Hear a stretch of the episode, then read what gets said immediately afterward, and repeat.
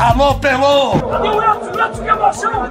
Esses negros maravilhosos. Foi Deus que quis! Mas tem o Lodum, sim. como, é, como, é que não, como é que não tem o Lodum? Segue o Baba. É isso aí, Mari. O Segue o Baba está no ar e em clima de final. Neste sábado, Bahia e Ceará começam a decidir a Copa do Nordeste. O primeiro jogo está marcado para Pituaçu às 16 horas. O segundo acontece uma semana depois, no Castelão. Eu sou Juan Melo e adianta a vocês de casa que teremos hoje um programa especial para falar de tudo que envolve essa decisão. Não que todos os outros 45 segue o Babas não tenham sido especiais, mas diga você que esse é especial, muito mesmo. E essa é minha verdade, eu não quero saber de nada. Não quero mais saber de nada. Não quero mais saber de nada. Pode seguir pela rua, que eu sigo pela calçada. Eu não quero mais saber de nada. Eu estou aqui mais uma vez com aquela mesa robusta de craques para fazer inveja a qualquer defesa adversária. Rafael Santana e Pedro Tomé cheguem mais e me digam se essa não é a melhor final que a Copa do Nordeste 2021 poderia entregar. Acredito que esses dois são as melhores equipes aquelas que lá no início imaginávamos como fortes candidatos a título. Sejam bem-vindos, meus amigos, e me digam as primeiras impressões dessa final. Fala galera, fala Juan, Tomé, galera que está escutando a gente aí nas plataformas digitais. Eu concordo plenamente com você, eu acho que é a melhor final que a Copa do Nordeste poderia nos entregar, tanto em termos de qualidade, né? Aí eu acho que Bahia e, e Fortaleza estão em um nível muito próximos, mas o Bahia se mostrou uma equipe mais madura, é, mas também em termos de narrativa, porque é a reedição da final do ano passado, né? Então a gente tem ali um revanche, né? É também uma oportunidade de o Bahia ou conseguir minimamente reduzir a diferença para o Ceará, que também bateu o Bahia em 2015, né? Bateu o Bahia em 2015, ou, ou que o Bahia, né, se coloque nessa condição de freguês absoluto do Ceará, né, se perder mais uma decisão. Então eu acho que de fato é a melhor é, final que a Copa do Nordeste poderia nos apresentar, tanto em termos de qualidade quanto em termos de narrativa. É, eu, concordo. E há, há, muito tempo que a gente não vê, apesar da, da, na temporada passada também terem chegado, mas ainda tinha um queijo de desconfiança. O Ceará passou meio apertadíssimo pelo Vitória, né? Jogando com a menos. E tinha o Fortaleza estava em pé, muito em pé de igualdade com o Ceará na temporada passada. O Fortaleza que ainda era de Rogério Senna naquela altura. É, Bahia chegou enganando, né? Mais ou menos na, na, no começo de volta da pandemia e aí a gente achou que ia embalar nos primeiros jogos, depois a gente viu que foi uma derrocada terrível. Chegam num momento diferente, os dois estão muito seguros, os dois times muito seguros. E eu estou curioso para ver como é que vai ser o duelo do time. É, eu não quero que o Ceará fique resumido, não fique parecendo que está resumindo, o Ceará é um time físico, não é. Mas é um time de posição física prioritariamente, antes de qualquer coisa, mas é um time que tem outras qualidades.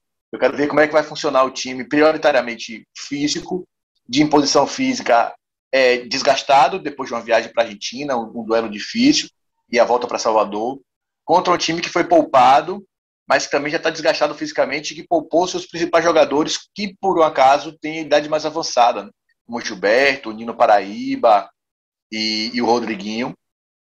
É, eu estou curioso para ver como é que vai ser esse, e como é curioso, inclusive, para ver como é que vai se sair o Bahia, como é que o Bahia vai se portar diante do Ceará, se vai mudar a estratégia, se não vai. Mas é, é, a melhor é a melhor final. Acho que chegaram os dois melhores times de fato, tecnicamente. Apesar do Bahia estar tá no começo de projeto ainda, com quatro meses só. O Ceará já tem um time mais consolidado, mas são os dois maiores projetos mais, mais robustos, a gente pode dizer assim, do Nordeste hoje. Ceará e Bahia são as duas grandes potências. Acho que é uma final que a Copa do Nordeste merecia. Os dois times também fizeram por onde. Pois é, o Ceará e Bahia que jogaram na terça-feira pela Copa Sul-Americana. O Bahia poupou jogadores titulares. O Ceará jogou com força máxima, viajou, vem, portanto, mais desgastado. A gente está falando da força desse confronto.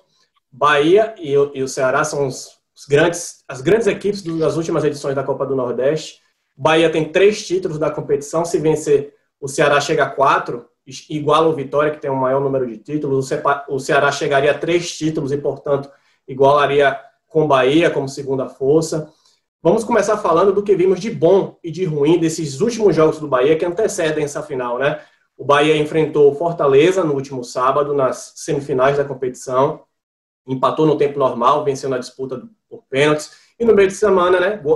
Goleou o Guabirá da Bolívia pela Copa Sul-Americana, um 5 a 0 mais uma goleada na temporada. Quando usou um time misto e recuperou até alguns jogadores que estavam em baixa. Pedro, é impressão minha, ou nesses últimos dois jogos, dado Cavalcante não só ganhou um goleiro com potencial para virar titular da equipe no lugar de Douglas, mesmo com o Douglas se recuperando, como até jogadores do banco de reservas que até pouco tempo eram vistos, eram vistos é, é, como jogadores que não seriam bem utilizados ou que estavam em baixa. Eu vou tirar, eu vou, eu vou excluir a análise técnica barra tática desse jogo contra o Guabirá.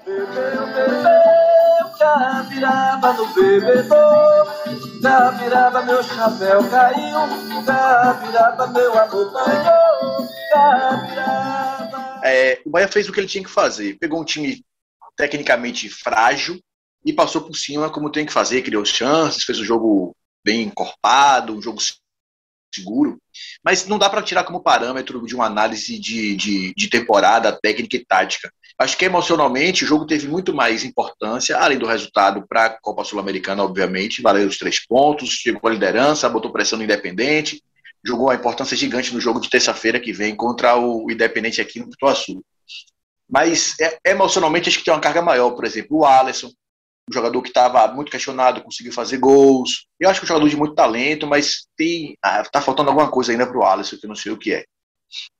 É a gente não, eu não parei para analisar, na verdade. Né? A gente precisa saber um caso mais, mais específico. É, é, importante, Bahia, principalmente depois do jogo contra o Fortaleza. O jogo do Fortaleza também tem um, a questão física muito latente, né? O time que saiu, viajou, se desgastou, terminou o jogo contra o, o City Torque lá muito cansado, Aí veio para cá com um jogo também muito difícil de jogar contra o Fortaleza. É, eu acho que ele ganhou um, um não sei se Matheus Teixeira está pronto para ser titular, porque para, ele, para o goleiro ser titular, ele precisa passar por uma fase de baixa, de média a baixa primeiro, de ser testado emocionalmente para ver como é que ele vai lidar com um momento ruim, coisa que o Douglas conseguiu fazer bem, né, se manteve seguro durante um bom tempo.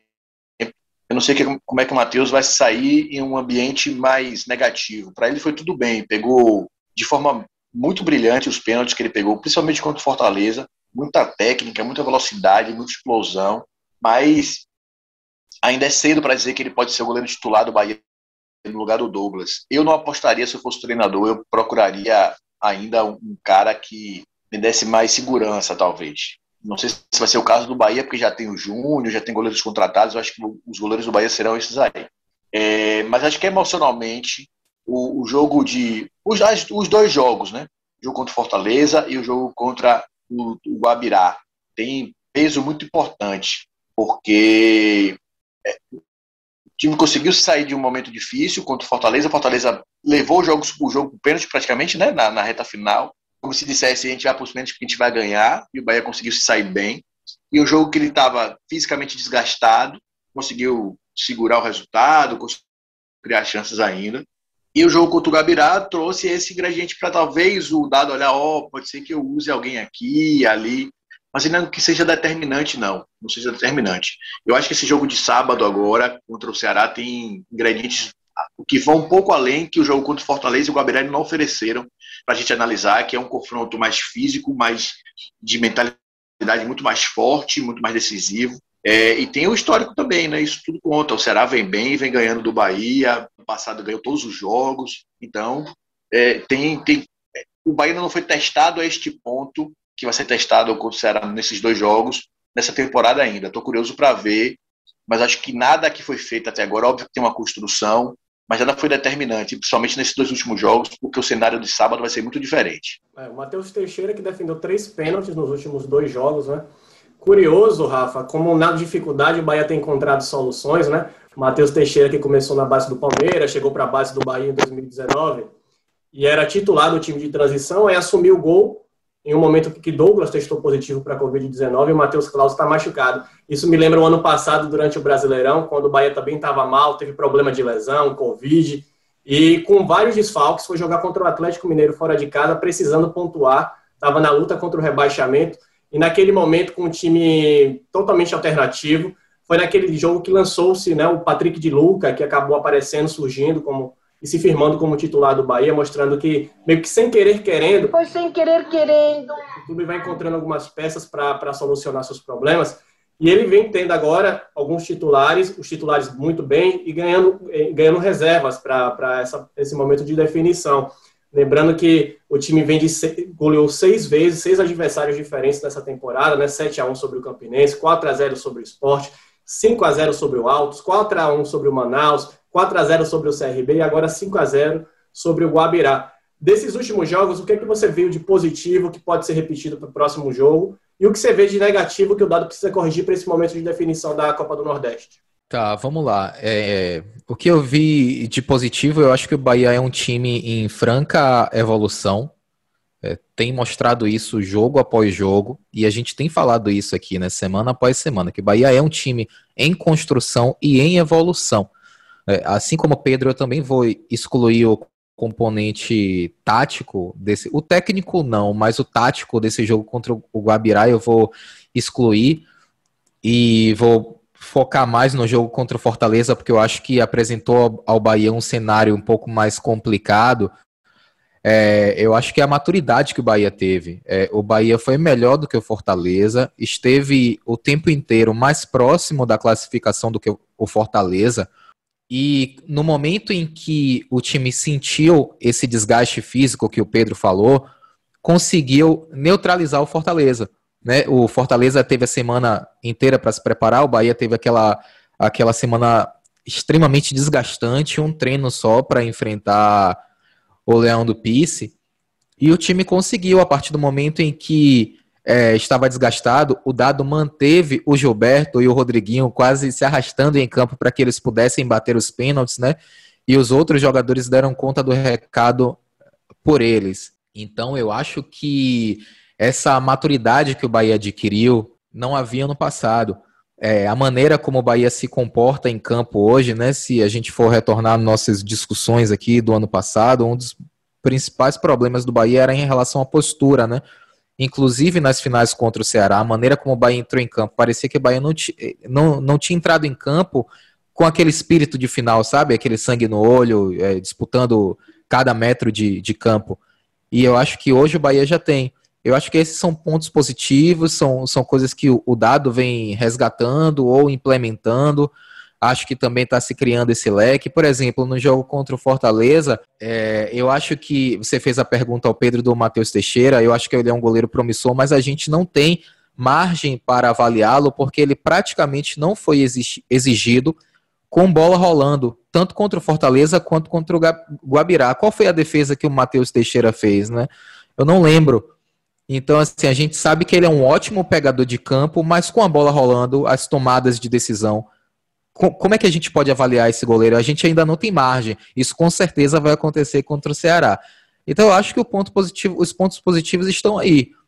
É isso, são esses pontos positivos que fazem com que o Bahia chegue ao jogo contra o Ceará não na condição de favorito, mas com é, plena chance de se sagrar campeão. Em relação aos pontos negativos, eu, eu ainda preciso ver o Bahia se defendendo de uma forma mais segura. E eu acho que o momento vai ser agora. Acho que o Guabirá vá lá, não vamos contar tanto. É, o Fortaleza, ele adotou também essa postura, né, um pouco mais retraída. O Bahia se posicionou no campo de, de ataque do, do Fortaleza, mas eu quero ver o Bahia sendo atacado por um time que tem repertório. Isso vai acontecer contra o Ceará e isso vai acontecer contra o Independiente da Argentina na Sul-Americana na, terça-feira. Esse é o momento. Eu acho que na próxima quinta-feira a gente vai chegar aqui com elementos suficientes para dizer, ó, o Bahia está pronto para iniciar o brasileiro, ainda falta muito para o Bahia iniciar o brasileiro. São esses dois jogos que vão dar a gente é, elementos necessários para que a gente consiga fazer essa análise assim um pouco mais minuciosa sobre esse Bahia. É, você estava falando em postura, até o Bahia foi quem quis é, se classificar no tempo normal também, né? Durante todo o jogo contra o Fortaleza foi quem quis, até o final da partida, fazer seu gol e não precisar da disputa dos pênaltis, o que se mostrou completamente diferente de Fortaleza, sobretudo o Felipe Alves, né? Aquela imagem dele no final do jogo com o pé sobre a bola é emblemática. Vamos seguir agora para fazer aquele raio-x da final, jogador a jogador de Bahia e Ceará, ver quem chega com as melhores peças para esse jogo. Vou pegar os dois potenciais times titulares, lembrando que é claro que até o sábado pode ter alguma intercorrência, algum jogador se machucar, problema de Covid, etc. Mas vou, pegando, vou pegar com base nas últimas equipes montadas pelos dois, dois técnicos. Lembrando também que o Ceará não vai ter o, o, lateral direito Gabriel Dias, né, que foi expulso contra o Vitória, um lance também é, totalmente estranho por parte da arbitragem. Né? Vou começar aqui, aí vocês dois vão opinando quem vence a disputa, e aí eu vou contabilizando aqui. Vou tentar não me atrapalhar para a gente chegar a um saldo no final do, em relação ao elenco. Richard ou Matheus Teixeira? É, Richard, Richard, sem dúvida, vive uma grande fase no, no Ceará. Richard tem mais cancha, tem mais teste, tem mais tempo. Pode ser que o Matheus Teixeira um dia vença essa batalha, mas hoje, para sábado, Richard. Buiu, né, que é o possível substituto de Gabriel Dias ou Nino Paraíba. Isso aí eu não vou pedir para Pedro voltar, não. Acho que, acho, acho que não existe. Vai lá. Ah, pelo amor de Deus, aqui é, é, é, rivalidade, não disparidade, né? Vou ficar com o Nino, claro.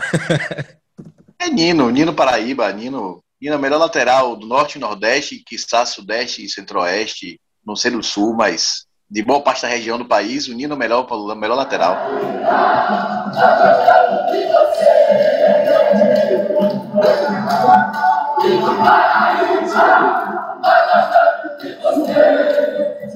Eu acho que se fosse Daniel, até o Daniel Alves, não ia perder essa na, na concepção de Pedro. Messias ou Conte? Rapaz, essa é dura, viu? Essa é dura. Eu vou eu vou ficar com Conte pelo conjunto de, de habilidades que ele tem apresentado nos últimos jogos. O, a partida de Conte contra o Fortaleza, assim, foi perfeita. Foi perfeita, assim, de imposição, de antecipação, de duelo um contra um. Conte fez uma partida perfeita. É, o Messias é um excelente jogador, excelente jogador há muitas temporadas, mas vou ficar com Conte. Rapaz, eu ia, eu ia dar uma murada, viu? Porque é uma disputa muito difícil e aí depende muito do time que você quer, por exemplo. Para o Fortaleza, é muito melhor você ter um cara como o Messi, para o Ceará, perdão, é muito melhor você ter um Messias, forte fisicamente, rápido, do que você ter um Ponte. É, é, tem muitas variáveis. Eu, eu, eu vou escolher pelo o time que eu gostaria de montar, eu preferiria o Messias do que o Conte, mas o Conte é um excelente zagueiro, de, de bom passe. Para o Bahia, por exemplo, que gosta de saída de bola, o cara que tem um passe médio, longo, muito bom. Os dois têm muita qualidade, mas já que tem que escolher um, eu escolheria o Messias, porque é o estilo de jogo que eu adotaria no meu time. Aí você vai ter que desempatar, Juan. Não, eu vou voltar em. É, quem... você vai ter que ir pro desempate. Em quem tem mais gol em semifinal de Copa do Nordeste. No caso, o Messias fez gol contra, contra o, o, Vitória. Resolvo facilmente essa disputa. Agora, uma, uma, uma muito interessante. Luiz Otávio ou Luiz Otávio? Rapaz, Luiz Otávio. É difícil. É, Luiz Otávio. Luiz Otávio. Luiz Otávio. Lá, Rapaz, essa é muito difícil. Essa é muito difícil. São jogadores que são é, até é, parecidos né, em estilo de jogo fisicamente, e fisicamente. É. Eu vou ficar com o Luiz Otávio do, do Ceará, porque é um jogador que eu já acompanho há algum tempo e que eu sempre gostei muito, né? Sempre fui fã do Luiz Otávio do Ceará e vou ficar com ele. Eu até brinquei no grupo da gente quando o Bahia começou a namorar com, com os dois Luiz Otávios, né? O Bahia já, já, já conversou com os dois, trouxe o do que era da Chapecoense. Tá tirando a dupla perfeita, Luiz Otávio e Luiz Otávio. É, é, é, se deixa todo mundo confuso, além de ser uma zaga forte e rápida e viril, ainda tem o um nome igual, é maravilhoso Luiz Otávio e Luiz Otávio. Mas acho que eu ficaria com o Luiz Otávio do Ceará também, acho um pouquinho mais de experiência, tem mais cancha, é, é muito bom na bola aérea, apesar do Luiz Otávio da, do Bahia também ser bom na bola aérea, mas eu ainda já eu acho que tem mais recursos de bola aérea. A gente já viu mais resultados do Luiz Otávio do Ceará. Eu vou ficar com o Luiz Otávio do Ceará. É muita coincidência, muita qualidade para um nome é, é muito esquisito isso, né? Bruno Pacheco ou Matheus Bahia? É, o Matheus Bahia, ele vem, em, assim como o Bahia, ele vem em evolução na temporada. Eu acho que ele tá, nos últimos jogos, ele tem se comportado bem, tanto defensiva quanto ofensivamente. Mas eu vou ficar com o Bruno Pacheco, é um jogador é, ofensivamente vai muito bem e a experiência, né, na hora da decisão conta muito. Eu vou ficar com o Bruno Pacheco. É, para um time experiente, é, eu gosto de Matheus, acho que ele tem muito lastro ainda e tem muita margem de crescimento.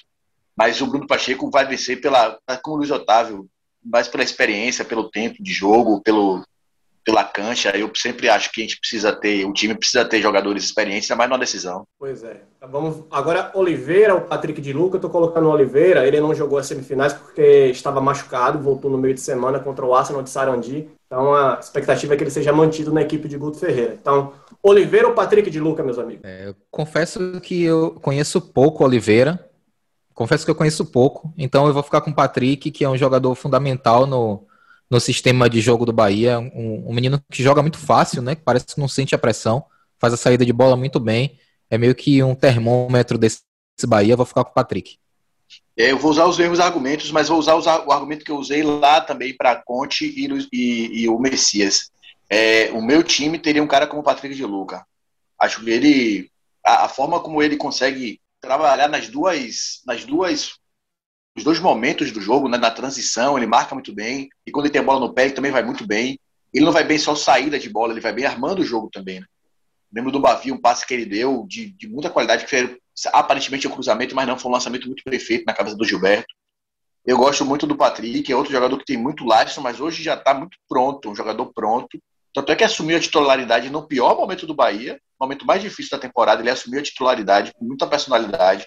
Eu acho que o Patrick é, é um dos grandes destaques desse Bahia. É, posso estar até sendo ingrato, né? O torcedor do Bahia pode até ficar na bronca, mas eu acho que tem muita gente sentindo falta do Gregory, não, nesse momento, pelo menos. É. Né?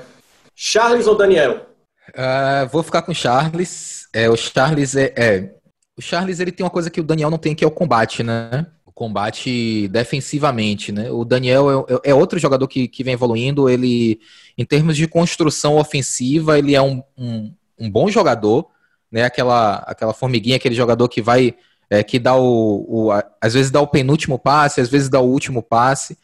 Mas o Charles, além de ter um bom passe, ele é um jogador de combate, um jogador físico. Eu acho que numa final, um time precisa de um jogador assim. Eu vou votar no Charles também, porque veio bem, desde o, ele fez uma Série B pelo esporte em 2019, muito boa, muito um jogador muito consistente. É, eu acho que o Daniel, inclusive, a função dele, no final das contas, não é de, de volante. Eu acho, inclusive, que se o Bahia tiver dado tiver que fazer alguma mudança, vai ser a saída do Daniel. Porque para um jogo como vai ser, como o Ceará, que vai tentar impor e ganhar o meio-campo, Daniel tem muitas desvantagens, não técnicas, né? Porque tecnicamente ele é um bom jogador, mas física ele vai ter desvantagem em muitos duelos. Eu gosto muito do futebol do Charles, para mim, é, é, é, eu, se fosse botar dinheiro para contratar alguém, contrataria o Charles, não contrataria o Daniel, isso é fato. É, a gente vai chegando nessa parte de ataque. Eu, Fortaleza e Bahia jogam até de uma forma diferente, para fazer alguns duelos é complicado, né? Dá seus no coração, dá seus no coração no caso do Bahia, o Rodriguinho, que é um meia, ele joga como um segundo atacante, basicamente. Então, fica um pouquinho difícil para fazer esses duelos, mas eu tentei aqui fazer, vamos ver se vocês concordam também. E coloquei o, o Vina com o Tassiano. Vina, Vina e Tassiano? Só no, no roteiro que você mandou tinha Mendonça versus Tassiano, tem certeza? Errou! Não, eu acabei de mudar, baseado na minha cabeça. eu já tinha, eu já tinha formulado tudo.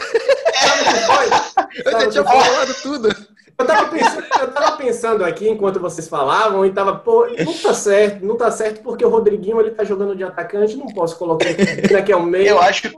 Aí eu tava refletindo enquanto vocês estavam falando e, e, e, mudei deliberadamente. É bom que pega de surpresa, gente. É bom. É, é natural. Eu acho que Vina e Rodriguinho fazem funções parecidas. Eles, os dois são meias, mas são quase segundo atacante. Hoje foram empurrados para frente na hora do, da marcação no 4-4-2 é quem, que marca com duas linhas de 4, marca com linha de 5, linha de 3, né? Linha variando, tá marcando menos com linha de 5. Mas acho que Rodriguinho e Vina podem ser. Podem ser. Sim, componentes aí de uma mesma engrenagem. Acho que dá.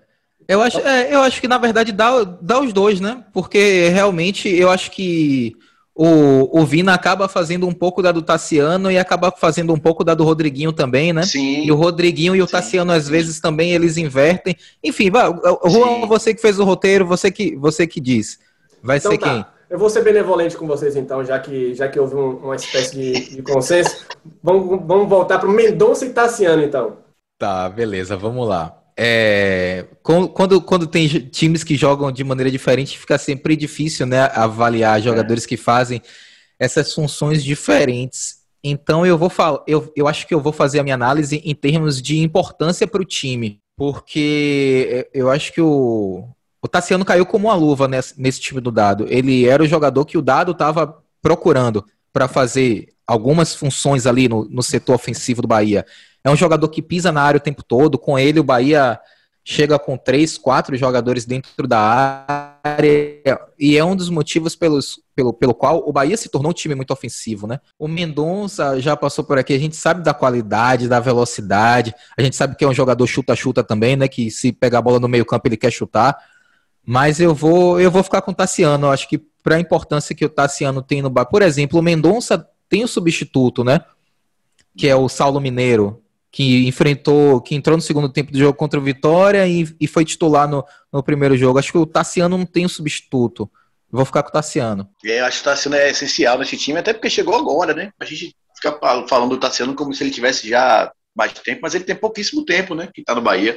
Se encaixou, gosto muito dele. Não vejo em Tassiano box to box, o área a área que o dado vê. Ele chega muito na área na, ofensiva, isso é muito bom e, e era um dos, um dos, grandes problemas do Bahia, chegar lá na frente sem tanta gente. Ele mudou, eu acho que está sendo mudou o jeito do Bahia jogar. Mudou o jeito do Bahia jogar, é, porque tem leitura de espaço, é um cara que ataca muito espaço, é um jogador inteligente, ajuda na armação também. Apesar de eu gostar do estilo de jogo do Mendonça, né, jogador rápido e tal, mas eu prefiro mais o jogador mais inteligente e tático, mais leitura como o Tassiano, do que um cara como Mendonça, que é mais físico e de velocidade, com suas qualidades, obviamente. Mas nessa, nessa disputa aí eu ficaria com o Tassiano. Pois é, Tassiano que se encaixou rapidamente. Né? O Vina ou o Rodriguinho, esse é um duelo mais. Acho que é o mais técnico, né? Entre que a gente fez assim em relação à qualidade técnica. Eu acho que de repente esse é o maior. O que, é que vocês acham? É, apesar da evolução nítida do Rodriguinho, né, no final da temporada passada para o início dessa temporada, eu acho que não tem como competir com o Vina nesse momento, né? O Vina foi um dos grandes destaques do brasileiro do ano passado, né? Entrou na seleção, é, semifinal contra o Vitória, marcou um gol, deu assistência para o outro, né? Decisivo.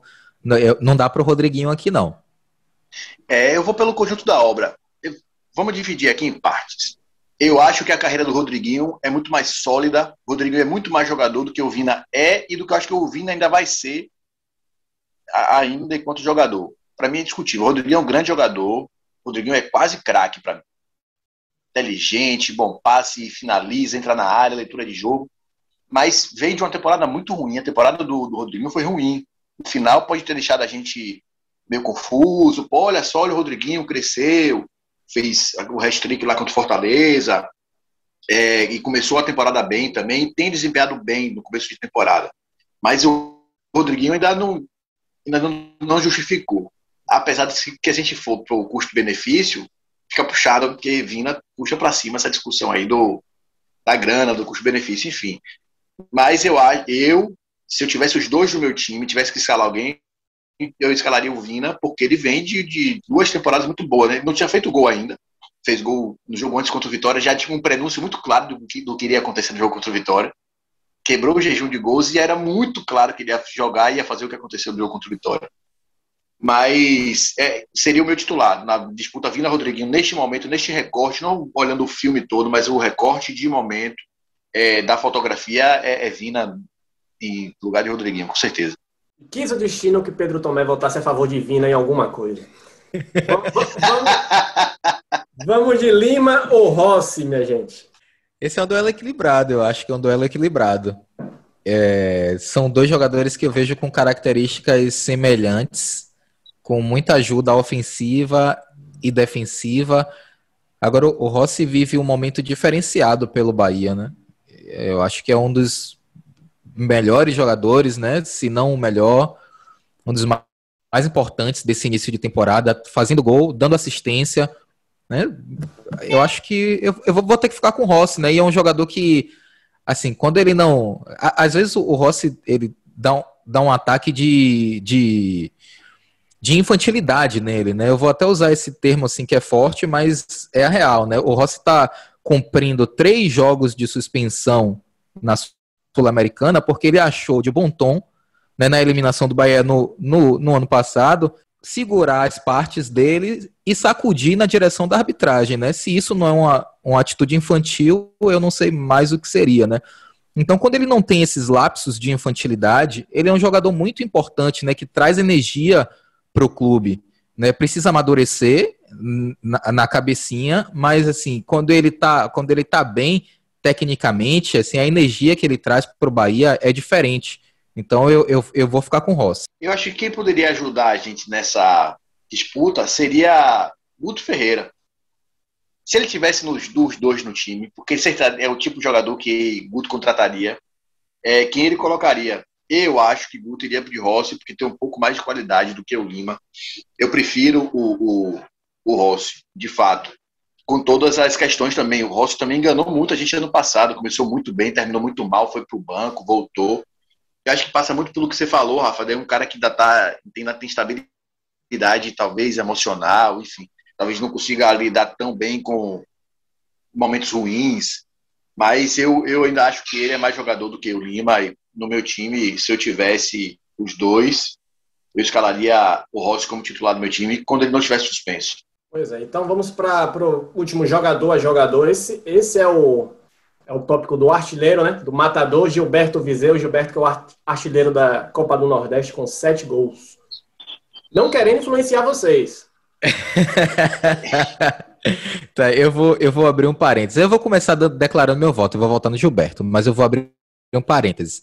É, eu acho que o Gilberto é mais jogador, o Gilberto é o artilheiro da Copa do Nordeste, ele é um, um, um fazedor de gols nato. É um jogador que tá, já está chegando numa, numa idade um pouco mais avançada, e o Viseu é a juventude, a força física, né? É a bola aérea. Eu acho que o Viseu é um, é um atacante perfeito para o time de, de Guto Ferreira, né? Aquele cara forte mesmo. Agora sim, tem um, uma questão, né? A torcida do Bahia, nas redes sociais, na semana passada, estava reclamando muito do Gilberto, que na hora da, das decisões, o Gilberto não aparece, né? Eu lembro do. Eu vou lembrar de um jogador do Bahia, né? Que é um ídolo do Bahia, o Nonato. O Nonato, ele decidiu a Copa do Nordeste de 2001 e 2002, né? Era um cara que muitas vezes era criticado pela torcida e na hora da decisão ele aparecia. Nonato fez dois gols na final contra o Sport em 2001, fez dois gols na final contra o Vitória em 2002. O Gilberto precisa aparecer na decisão também, né? O momento em que, assim, o craque do time ele precisa aparecer no momento mais decisivo. Então eu vou votar no Gilberto, mas eu vou fazer essa ressalva. O Gilberto ele precisa meter gol na hora da decisão. Seria incoerente até de minha parte se eu chegasse agora aqui e votar assim Viseu, depois que eu falei de experiência, de técnica, de escolha de, de jogador baseado nisso, se eu escolhesse Viseu. Para mim é Gilberto, muito melhor. Apesar de que o Viseu me enganou em algum momento, quando surgiu no Flamengo, eu achei que Viseu seria um jogador melhor até do que ele foi, do que ele é. Pelo menos o que ele entregou até agora. Pelo menos o começo de carreira dele foi muito mais promissora do que o que aconteceu até agora. É, para mim, Gilberto é indiscutivelmente melhor. Para mim, Gilberto é um dos melhores centroavantes do país, inclusive, jogando aqui no futebol brasileiro. Ele seria titular em boa parte dos times da Série A, apesar de ter esse componente que Rafa falou, né? De não ser exatamente o cara decisivo no momento que aperta e tal.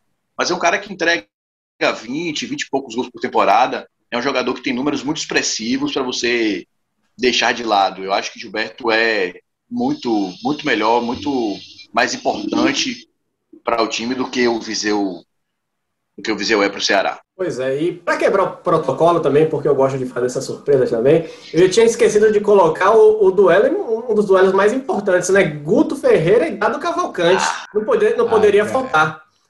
Eu, aí, eu, você, eu quero ouvir aí, vocês. Aí, aí, aí, aí ficou fácil. Eu vou fazer uma declaração aqui para Gutinho. Ah,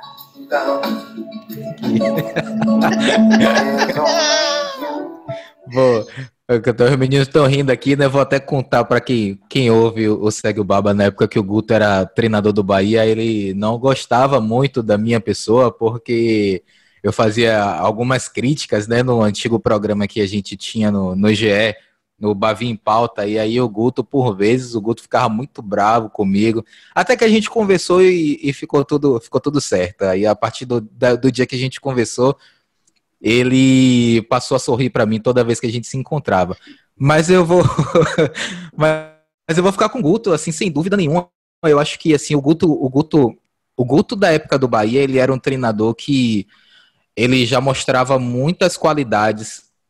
Assim, quando o time do Bahia jogava dentro de casa, era muito difícil parar o Bahia. Né? O Bahia parecia um rolo compressor jogando, jogando dentro de casa.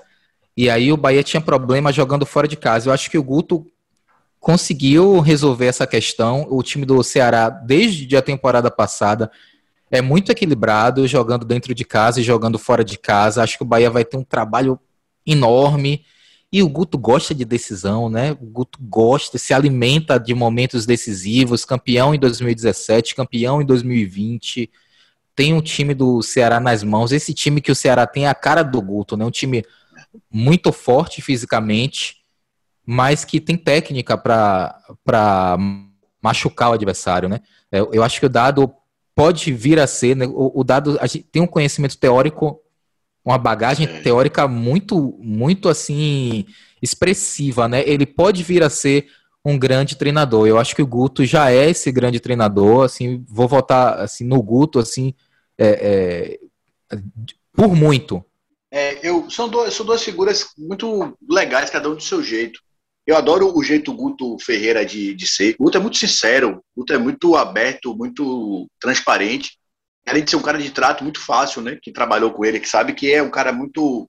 tá sempre disposto, tá sempre disponível. Fez matéria jogando tênis aqui, para quem não viu, jogou tênis com o Thiago Mastroianni. É uma matéria bem legal de se assistir. É, eu, com certeza, né? Eu acho que é um momento que eu tenho para desestressar. Vamos lá pro Vai Encarar? Bora. Quero ganhar de você, hein? Tem problema. Se for para manter o ambiente.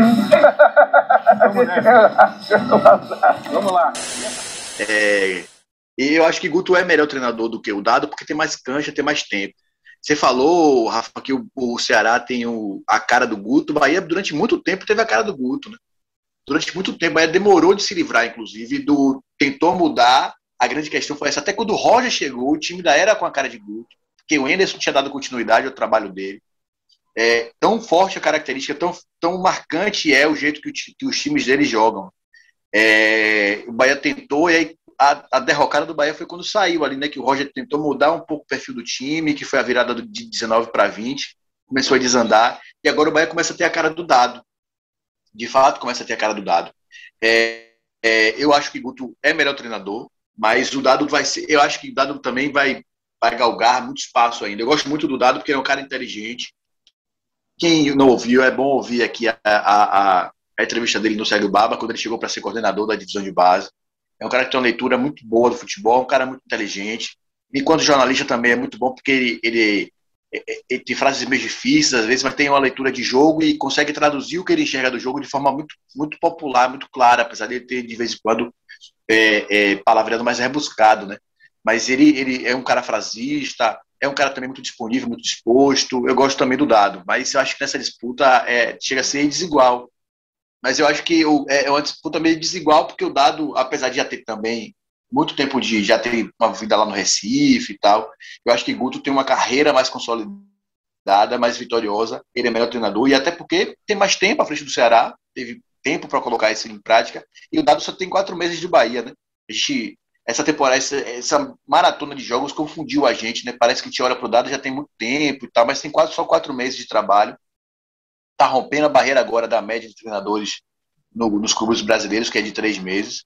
Rompeu agora, então está começando a, a, dar cara, cancha ao time, mas o, o Guto, em, em, muitas esferas, ele é, consegue ser superior ao dado neste momento. É, eu acho que esse vai ser o primeiro programa que a, da gente do GE que a gente faz que o Guto vai gostar de ouvir, principalmente a voz de Rafael. Aí, eu, eu, não tenho dúvida, mas merecidamente ele tem feito um trabalho excelente no Ceará, campeão, é um trabalho excepcional. Bom, nas minhas contas aqui. Para tudo aí!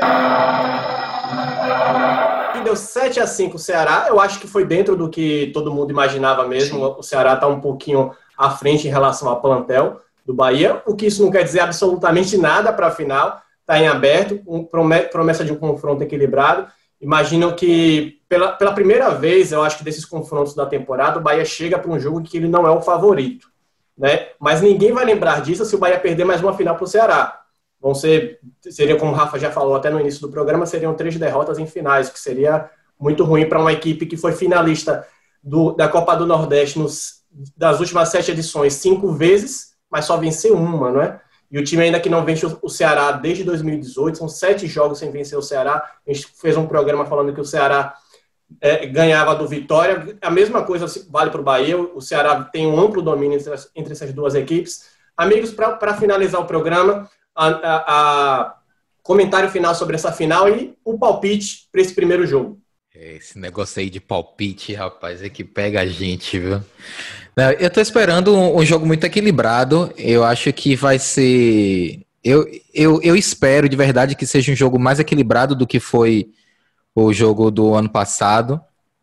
E com um roteiro diferente para o Bahia, né? Com um roteiro mais feliz para o Bahia. Eu acho que são duas equipes é, de qualidade, porém que jogam de maneiras muito diferentes. É, eu estou gostando do que o Dado tem feito com o Bahia, né, principalmente ofensivamente. É uma equipe que, mesmo quando não consegue vencer, acaba criando chances, né, acaba produzindo ofensivamente num volume assim, razoável. Eu tenho gostado do que o Dado tem feito e acho que vai ser agora. O Bahia tem, nas próximas duas semanas, o Bahia tem o, os grandes desafios do primeiro semestre. É nesse momento que a gente vai olhar para o Bahia e vai dizer: esse time está pronto, esse time não está pronto, esse time está perto ou está longe de, de estar pronto. Eu espero um, um, um jogo equilibrado e estou torcendo para que o, o, o Bahia tenha um, um, desfecho mais favorável. Palpite, vamos lá, vai, vai ter gol, acho que vai ter gol. Esse, esse jogo vai ter gol. Eu vou apostar num 2x1 pro Bahia. É difícil dar palpite, viu? É, deixa, deixa eu fazer um adendo aqui sobre dado. É, a versatilidade do dado que chegou com a batata quente na mão, conseguiu fazer com que o time estancasse a sangria do time, virou um time muito defensivo jogando no contra-ataque. E que em dois meses, praticamente, ele começou o ano ainda jogando assim, a gente questionou aqui, né, no começo da, da, da temporada, no podcast, se, se o torcedor do Bahia ia aturar o Bahia jogando tão defensivamente. O time migrou para um, um, modo de jogo diferente, impõe ritmo, bota a bola no pé, faz muito gol, faz faz gol de bola parada, mas é, faz muito gol de bola rolando, chegando dentro da área, criando jogadas. Eu falei sobre isso no Vitória na semana passada. O Bahia também está chegando nesse, nesse nível. É, e isso faz com que o jogo de, de, de, sábado fique muito em aberto, muito em aberto. É, lá no começo eu falei do, dessa questão do time que vai estar descansado e é mais técnico contra o time cansado e que tem posição física. Aparentemente pode ser uma, uma, uma possibilidade de, de vantagem para o Bahia, né? Pode ser que isso funcione. Não sei, eu acho que o Ceará ainda é forte fisicamente até para passar pelo desgaste, chegar aqui e ganhar. É, olhando o retrospecto dos últimos jogos, o, o Bahia ganhou, o Ceará ganhou do Bahia com muita imposição em todos os últimos jogos mas comeu com muita facilidade, né? com, com, com, soberania em todos os últimos jogos. Foram quatro, quatro, derrotas seguidas, né, se eu não me engano. São quatro vitórias seguidas do Ceará nesse confronto. É, os dois primeiros jogos da Copa do Nordeste, principalmente o primeiro jogo, o segundo jogo também, que o Bahia já estava em desvantagem, entrou com o pé em cima total, tirando o pé. Tomou, foi 1 a 0 só, mas o Ceará foi muito superior. O jogo lá do Ceará também teve polêmica de pênalti, tá, mas o Ceará também foi superior. O jogo daqui também na Fonte Nova, 2 2 a 0 seguidos. Mas são jogos de componentes diferentes, são dois times diferentes, momentos diferentes, né, vivendo outras outras circunstâncias. O Ceará manteve a constância dele. O Bahia foi que oscilou, caiu e agora está voltando. Dar um palpite é muito difícil, muito difícil. Mas eu apostaria aí, não sei. Talvez um 2x1, que acho que Rafa falou, mas para dizer que eu estou imitando como da outra vez, eu apostaria aí no 3x2, eu gosto de placar cheio. 3x2, 1x0. Eu não, eu não confio, não acredito que seja 1x0, não, porque eu acho que o Ceará vai fazer gol. Ou, ou 3x2, ou um empate com gols. 2x2 ou 1x1. Eu, eu tô achando que vai ser cara de empate esse jogo. Mas vamos ver. Tomara que ele é. atenda é. aos anseios de todos nós.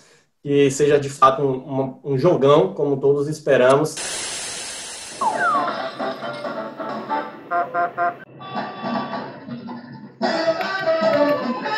Porque. Entendi. Desculpe entendeu. que Siri falou aqui comigo. Desculpe. É, até, até Siri entendeu aqui. Você, você sabe que isso vai entrar na edição, né? Claro que vai. Porque. Entendi.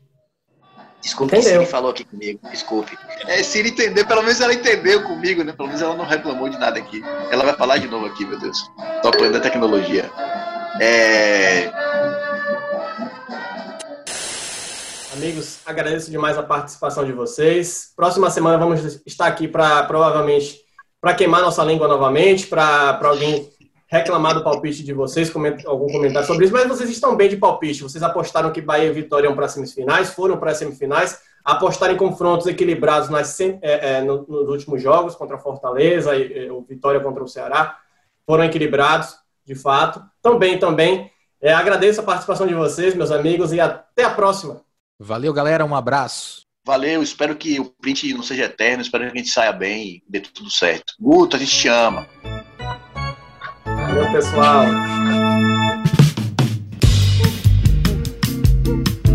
Alô, Pelô! Cadê o Edson? Edson, que emoção! Esses negros maravilhosos. Foi Deus que quis! Mas tem o Lodum, sim. como, é, como, é que não, como é que não tem o Lodum? Segue o Baba.